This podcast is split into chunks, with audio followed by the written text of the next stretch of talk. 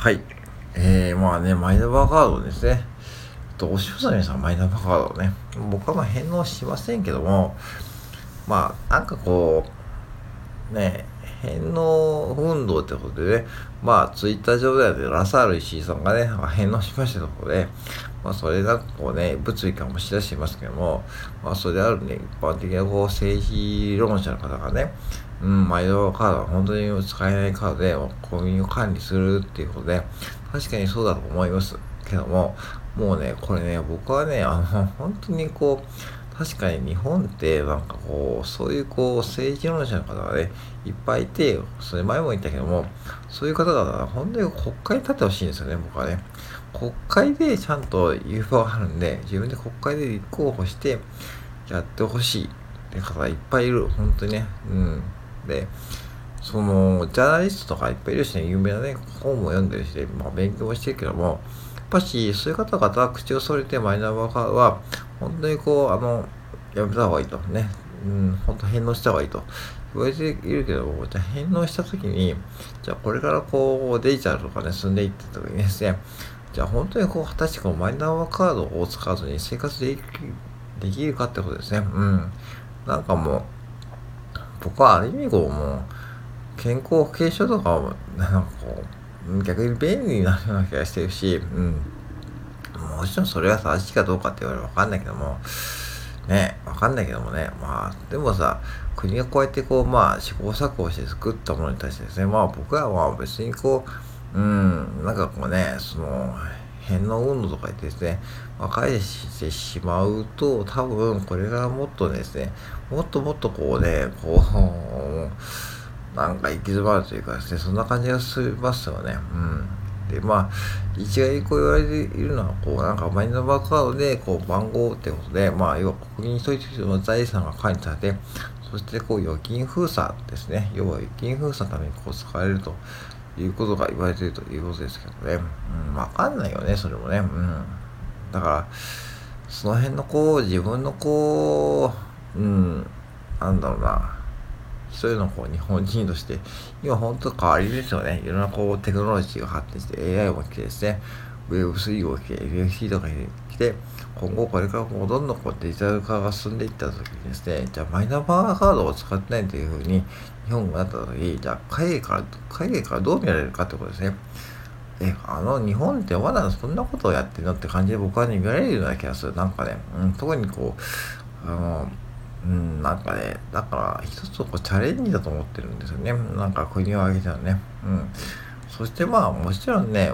まあ悪いとこもいっぱいあると思うけども、まあそこはもうさ、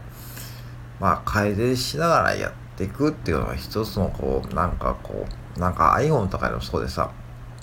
別にこう完璧な状態でこう、まあこれをローンチとかね、その、スタートすることは多分難しいと思いますよね。うん。うん。だから、もちろんだからね、その河野太郎さんがね、いっぱいこう、やぼってたってですね、いっぱい言われてますけども、それに対してこう、いっぱいこうね、ツイッター上では本当にこう、批判のこう、声がね、上がってますね。なんか責任を取れとかね、お前はこう、マイナンバーカードを作ったっていうのになんかもね、なんか失敗したよね。だからそういうことなんか言ってるけどね、それって本当にこう認めというか、その、なんだろうな、選挙でいいよって感じですね。うん。なんかこう、だから、その SNS の意見ってほんでこう、なんかちょっと極論が多いし、あとやっぱりこうジャーナリストさんのね、そういうこう意見もね、確か大事だけども、じゃあ自分がどうするかって考えた時に、僕はね、ほんと海外から見た視点を視点をね、ほんと見た方がいいと思いますよ、本当に。うん。だからこれからこう、5年後、10年後になった時に、ああ、日本ってマイナンバーカード失敗した国だなっていうふうには海外から見られることがね、本当に一番怖いと思いましたなんか、うん、そんなこともできない国がですね、なんかこうデイジタルデータとか、とか、偉そうに言っちゃうとか、そういうふうにやっぱり海外から見下されると思いますよ。うん。なんかね、うん。で、これから本当若い方がね、本当こう Web3 とか NFT とかブロックチェーンとかで、そういうテクノロジーを使って、まあ、日本を発展していこうって頑張ってるからね、多分ごく一部いらっしゃるんで、そういう方々のためにもして、やっぱりマイナンバーカードはね、僕はちゃんと作って、ちゃんとシステムとして成立させて、そして、あ、ちゃんと、あ、日本のマイナンバーカードは、まあ、いろいろね、あったけども、今でこんな素晴らしいシステムになって、なってたところをね、世界に見せることで、まあ、世界のこのね、今こう、日本は、いろんなこう経済が割っているってことをね、逆転するチャンスだと思ってるんで、ぜひね、マイナンバーカードは、もうちゃんと成功させる方向で僕はね、応援した方がいいと思うよ。うん。なんか変にね、こうね、なんかみんな本当ね、ストレス溜まってるのか知らないけども、そういうこう政治的なこう批判とかですね、そういうところに行き過ぎて、なんかね、こう一人のこうね、えー、有名な芸能人からね、発言で、そういうふうにこう遠慮しちゃうほどですね、日本は本当にこう愚かな国だと思ってるんで、そうじゃなくて、僕は本当海外からの視点ですね。うん。そう。なんか海外からね、本当に特に、本当に今ね、もう発展してるインドとかそういうね、そういう国から見たときに、日本はなんだ、そんな国かと思ったときにですね、それって結構ね、僕はね、ほんとちょっと、なんかね、うーん、なんかちょっと違うと思ってるんで、まあ、だから僕はマイナンバーカードをね、まあ、持とうというふうに思ってるわけですね。うん、だから、うん、そう、日本だけの視点じゃなくて、海外からのね、そのグローバルな視点で考えたときに、じゃあ日本はこれからどうなっていくかところに試されていると思うんで、まあ、ぜひね、僕はね、ちょっとね、陰ながら応援していこうと思います。うん。